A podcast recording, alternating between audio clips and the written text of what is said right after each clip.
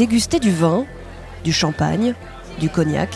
Vous ne vous êtes jamais demandé quelles conséquences ça pouvait avoir sur la nature, les êtres vivants ou la biodiversité Récolter, faire pousser la vigne en respectant l'environnement et le terroir, utiliser la nature dans le strict respect de ses règles et de ses limites, autant d'actes pas du tout anodins qu'il faut prendre en compte lorsqu'on s'appelle Mouettensi.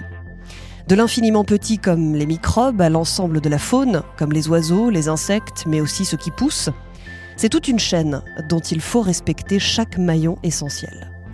Pour la Journée internationale de la biodiversité, Mouettensi a organisé une série de tables rondes autour de trois grands sujets liés à la biodiversité. S'appuyant sur le programme des sols vivants mis en place par le groupe dans ses vignes et ses terroirs.